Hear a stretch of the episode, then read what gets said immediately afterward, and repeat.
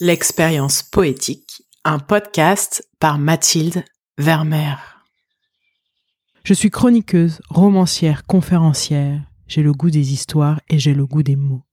J'ai la conviction que la littérature est d'abord une nourriture pour l'âme. J'aspire à un monde plus poétique, à la fois plus sensible et plus intense. Un monde qui laisse de la place à l'émerveillement. Un monde qui accueille les émotions dans toute leur puissance un monde qui donne droit aux sentiments dans toute leur ardeur. Ce podcast poétique est ma contribution au réenchantement de nos existences. Grâce aux textes des poètes et poétesses que j'adore, grâce à leurs phrases qui passent par ma voix, j'agis pour faire naître cette réalité à laquelle j'aspire. C'est ma manière de diffuser un peu de magie dans vos oreilles. Cette semaine, je vous propose de découvrir les mots de Rupi Kaur, une jeune poétesse canadienne d'origine indienne. Elle appartient à la nouvelle génération poétique, puisqu'elle est née en 1992. Elle utilise Instagram comme terrain de jeu artistique et s'amuse à illustrer ses textes de dessins et croquis. J'aime la modernité de son regard, notamment dans les thèmes abordés, dans sa façon voluptueuse de revisiter le sentiment amoureux et d'interpeller au passage ses lecteurs et lectrices. Ses écrits sont comme un écho de notre époque et du mouvement MeToo qui permet la prise de parole des femmes contre la violence. J'aime également sa manière de bousculer les codes avec une langue très orale. Par exemple, elle choisit souvent de jouer l'extrême concision. Elle s'appuie sur la dimension visuelle des poèmes pour caler des ruptures, des ellipses. Je vais essayer d'en rendre compte à travers ma lecture. Les extraits que je vais lire sont issus de deux recueils. Le premier, aux éditions Charleston, date de 2017. Il s'intitule Lait et miel. Le second a été publié en 2019 chez Nil Éditions. Il a pour titre Le soleil et ses fleurs. Fermez les yeux. Laissez glisser en vous ces quelques phrases poétiques.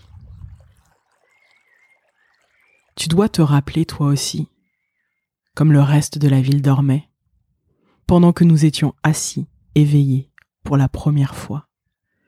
Nous ne nous étions pas encore touchés, mais avions réussi à nous parcourir, à faire des allées et venues entre nous deux, avec nos mots, nos membres grisés d'une électricité suffisante pour former un demi-soleil.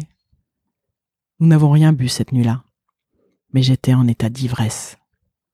Je suis rentré chez moi en pensant Sommes-nous des âmes sœurs? J'aime beaucoup ce poème. Comme un message qu'on envoie le lendemain d'une jolie rencontre. Et maintenant, je vous propose une autre énergie, un autre ton, une autre thématique. Deuxième poème. Mon Dieu n'est pas à attendre dans une église, ni assis sur les marches du temple.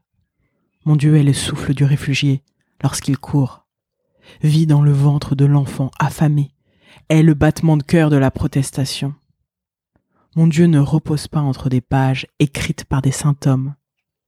Mon Dieu vit entre les cuisses collantes de sueur des corps de femmes vendus pour de l'argent, a été vu la dernière fois en train de laver les pieds du sans-abri. Mon Dieu n'est pas aussi inatteignable qu'il voudrait te le faire croire.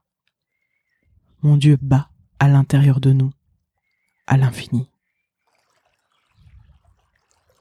Un poème comme un plaidoyer pour revoir notre rapport à la transcendance. Et maintenant, je vous propose une série de micro-poèmes, comme des haïkus, qui capturent un instant. Je vais les lire en espérant que mes silences pourront traduire ce qui n'est pas dit.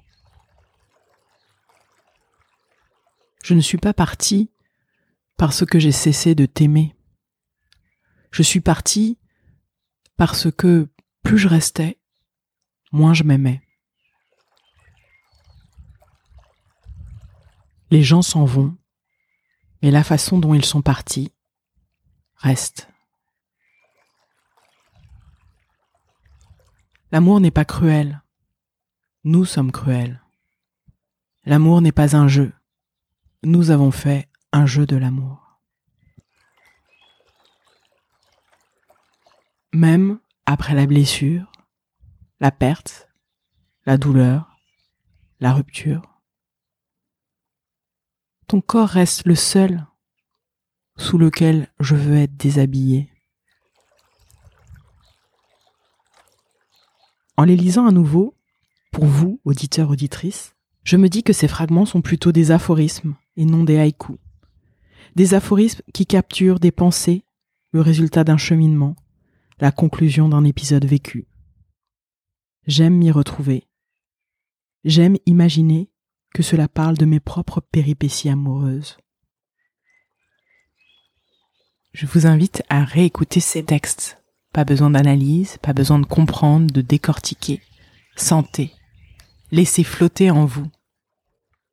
Si vous avez aimé l'expérience, je vous remercie de mettre 5 étoiles sur vos plateformes de podcast.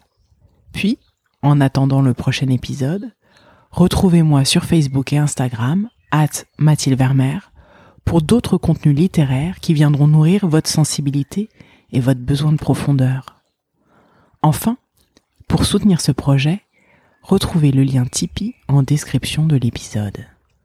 Je vous dis rendez-vous lundi prochain pour une nouvelle bulle poétique.